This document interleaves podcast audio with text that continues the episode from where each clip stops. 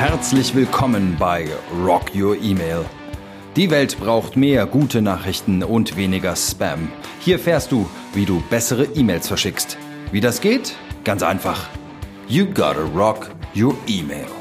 Mein Name ist Tobias. Los geht's!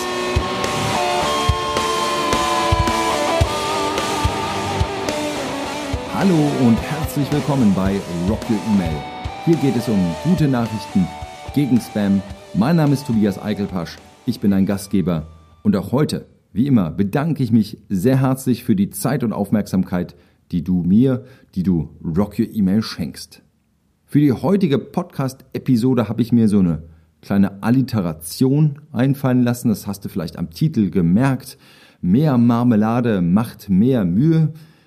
Bevor ich dir verrate, was da in meinem Kopf vorging, als ich mir das hab einfallen lassen, hole ich dich erstmal ab. Das ist ja so Tradition bei Rocky Email, wenn du hier in den ersten Minuten entscheiden möchtest, ob das Thema heute für dich ist. Ich gebe dir ein paar Informationen und ein paar Fragen und Antworten an die Hand. Und die sind, schreibst du vielleicht gerade an E-Mails? Planst du mehrere E-Mails? Planst du eine ganze Kampagne? Dann wirst du dich sicher oder hoffentlich mit einem der wichtigsten Elemente in der E-Mail beschäftigen und das ist der Call to Action Button. Jener Link also, der deine Leserinnen und Leser von der E-Mail zu irgendeiner wichtigen Folgeseite führen sollte. Als E-Mail-Enthusiast lese ich natürlich jeden Tag viele E-Mails, habe auch viele abonniert und ich stoße immer wieder auf dasselbe Phänomen und vielleicht hast du es auch schon beobachtet, in den meisten E-Mails, die ich bekomme, in vielen, wenn nicht sogar zu vielen E-Mails sind zu viele Call-to-Action-Buttons und oder Links. Da frage ich mich immer mal, warum ist das so? Ist es gut, weil mehr ist mehr? Ist es schlecht, weil es so ein bisschen überwältigt? Wie sehr beschäftigst du dich mit der Frage, wie viele Call-to-Action-Buttons und Links du in deine Mails baust?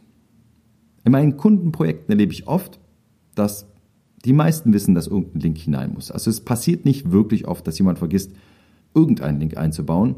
Die Tendenz geht eher dazu hin, zu viele einzubauen, weil sie eben denken, mehr ist mehr. Und die heutige Episode will das mal korrigieren. Wenn du auch bis jetzt so verfahren hast, dann muss ich dich enttäuschen. Meine Empfehlung wäre, damit bist du schief gewickelt und deswegen wickel ich dich heute mal wieder gerade, denn es gibt tatsächlich ein paar interessante und ein besonders interessantes Experiment, ein wissenschaftliches Experiment, das belegt, dass weniger mehr ist.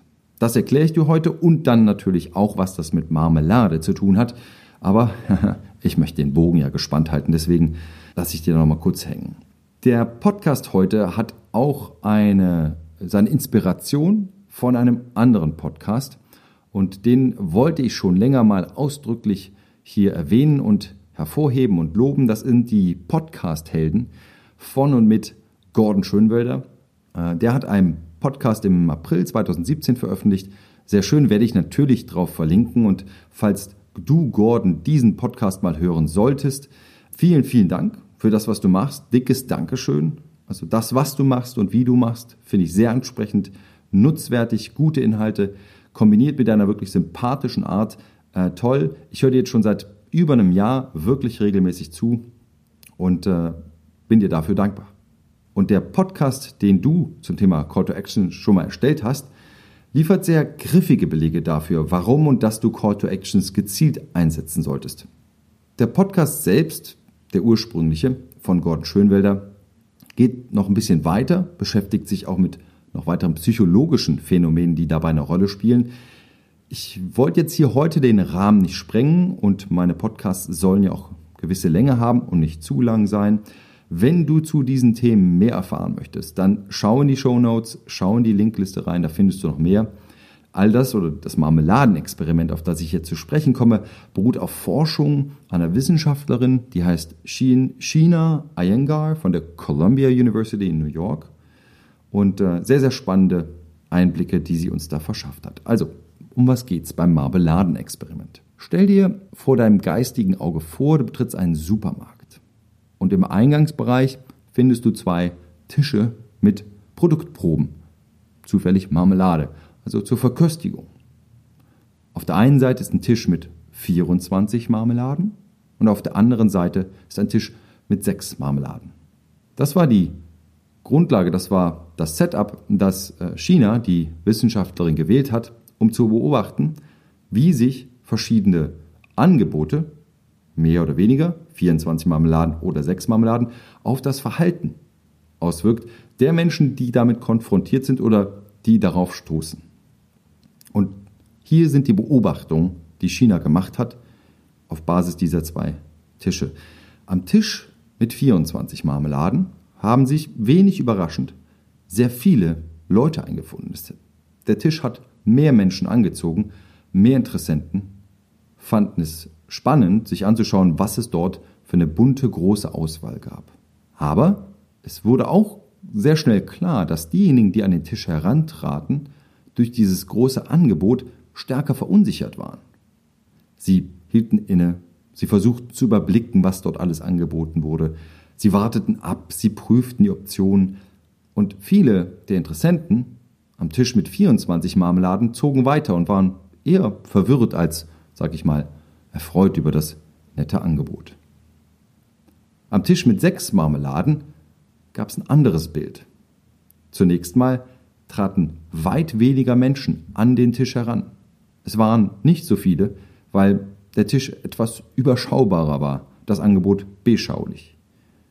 Aber diejenigen, die an den Tisch herantraten, verhielten sich anders. Das Angebot hat die Interessenten weniger verunsichert. Sie haben einfach überblicken können, was dort auf dem Tisch angeboten wurde, und sie konnten auch einfachere Entscheidungen treffen, was sie jetzt mal probieren und auch, was sie vielleicht kaufen nach der Verköstigung. Das ganz Spannende daran ist, dass China in dem Experiment auch festgehalten hat, wie viel der Leute, die am Tisch mit 24 Marmeladen waren oder am Tisch mit 26 Marmeladen, wie viel Prozent der Menschen haben auch wirklich gekauft. Also Conversion Rate, wenn du so möchtest, die Marmeladen Conversion Rate. Und jetzt kannst du mal kurz so vom geistigen Auge raten, wie viel Prozent derjenigen, die am Tisch mit 24 Marmeladen waren, haben gekauft? Überleg mal. Merk dir die Zahl. Und jetzt vergleich mal, wie viel haben am Tisch mit sechs Marmeladengläsern gekauft? Hast du zwei Zahlen? Dann nenne ich dir jetzt die Lösung und du kannst vergleichen. Am Tisch mit 24 Marmeladen haben ungefähr 3% der Interessenten gekauft. Und am Tisch mit 6 Marmeladen 30% der Interessenten. Ein sehr großer Unterschied. Klar muss man bedenken, der Tisch mit den 24 Marmeladen hat mehr Menschen angezogen, ja, müsste man auch mit hineinrechnen. Und umgekehrt, ja, der mit 6 Marmeladen weniger. Aber die Conversion Rates sind hier sehr, sehr spannend. Die ersten Annahmen, die man eigentlich haben könnte, wenn man sich dieses Szenario nochmal vor Augen führt. Mehr ist doch mehr und besser. Und mehr Alternativen klingen ja auch irgendwie spannender und interessanter. Diese Annahmen muss man aufgrund der Ergebnisse des Experiments eigentlich verwerfen. Denn das Ergebnis war, mehr Auswahl führt zu einer größeren Verunsicherung und zu keiner Entscheidung. Und weniger Auswahl führt zu einem höheren Gefühl der Befriedigung, eine gute Entscheidung getroffen zu haben. Und mit den Gedanken springen wir mal rüber zum E-Mail-Marketing. Übertragen auf deine E-Mails folgt, dass du dir durchaus und aus guten Gründen sehr, über, sehr gut überlegen solltest, wie du dein Angebot, wie du deine Call to Actions reduzieren kannst auf einen oder sehr wenige. Für mich persönlich ist es ein Zeichen von Fokus und von Durchdachtheit, wenn ich eine E-Mail bekomme mit nur einem Call-to-Action-Button, mit nur einem Link.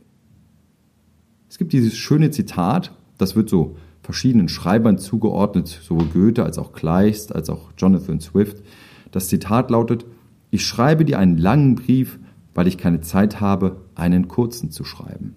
Das ist bei E-Mails genauso. Wenn ich mir die Newsletter anschaue, die ich bekomme und die auch manche meiner Kunden verfassen und verschicken, dann ist es oft ein Überangebot, das da drin steckt. Da sind zu viele Artikel, zu viele Inhalte drin, weil hier noch jemand etwas beitragen möchte und da soll noch was beworben werden und so weiter. Und es ist für mich nicht ganz verwunderlich, dass dann die Öffnungsraten auf Dauer, aber vor allem auch die Klickraten eher nach unten tendieren.